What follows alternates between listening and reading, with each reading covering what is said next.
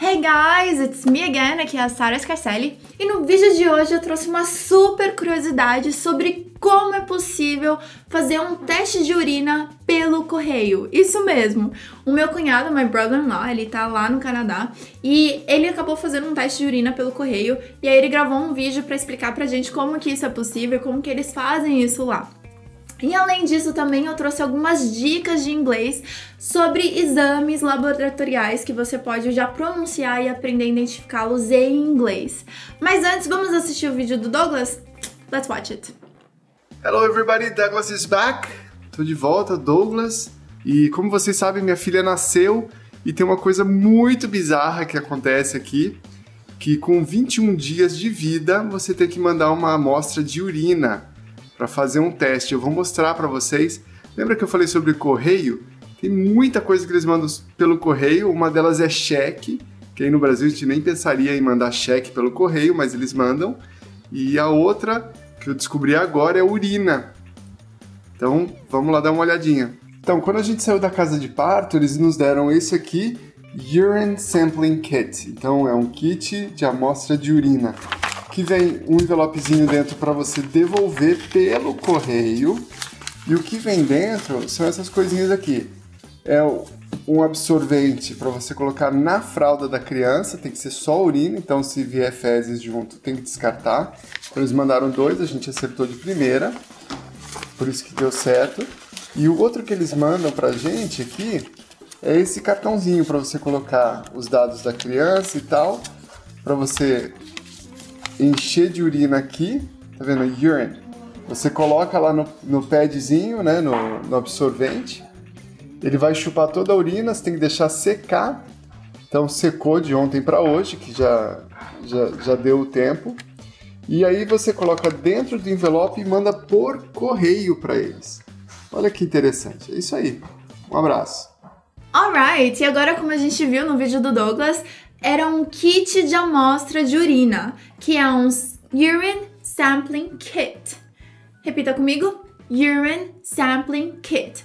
Tem outra forma de falar isso? Tem. É pela abreviação UA, que significa urinalysis. E aí quando você falar isso, você pode fazer como se fosse um Y no isso, no início, ficando urinalysis. Então, pratique comigo urinalysis, que é uma análise da urina. E a gente conhece muito bem o hemograma completo, que em inglês ele é usado pela abreviação CBC, que significa ao pé da letra Complete Blood Count. Em português, a contagem do sangue completa. Então, Complete Blood Count. Outros termos também é, por exemplo, biópsia, que em inglês é biopsy, que você pode falar com bastante ênfase no O, como se ele tivesse um acento. Então repita comigo: biopsy. Very good. Tem também a pressão arterial, que é blood pressure. Repita comigo: blood pressure.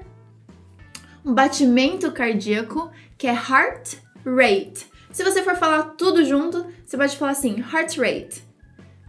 Mais uma vez: heart rate.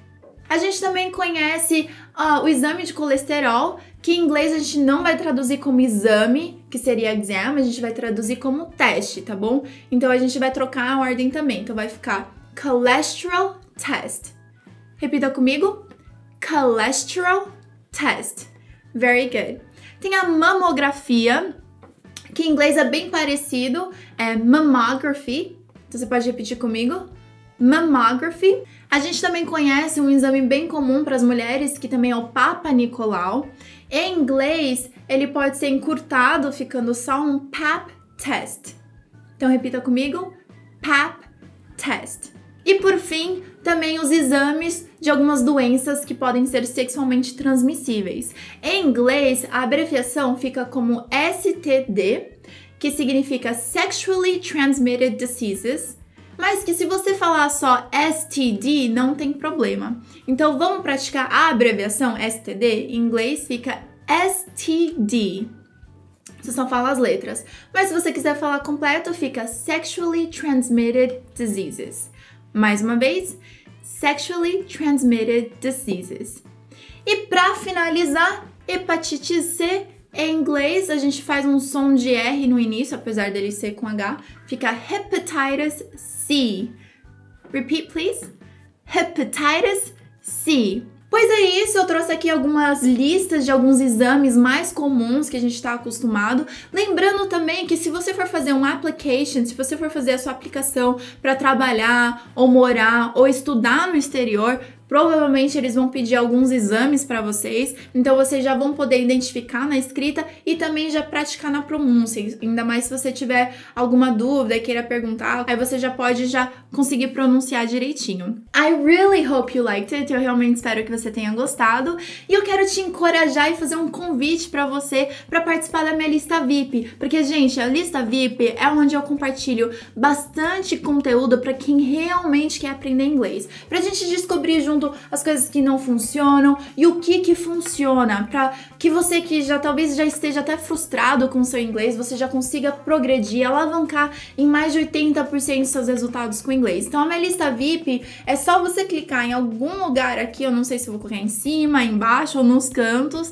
mas em algum lugar aqui vai ter um lugar que você pode clicar para colocar seu e-mail e participar da minha lista VIP para receber esses conteúdos. Além de que às vezes eu acabo chamando para participar de alguma aula aula ao vivo comigo, que às vezes eu gosto de juntar o pessoal e a gente junto já conseguir aprender inglês. É muito legal. Então, se você estiver na minha lista VIP e eu for dar uma aula dessas, eu te faço convite por lá também.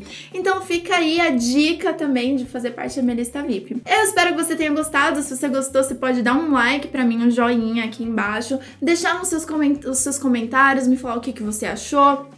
Se tem algum outro exame que talvez eu deixei passar desapercebido, você pode me falar também. E as suas outras dúvidas para que eu possa cada vez mais gravar vídeos bons com dicas boas para vocês. É isso aí, I'll see you soon, guys. Bye bye!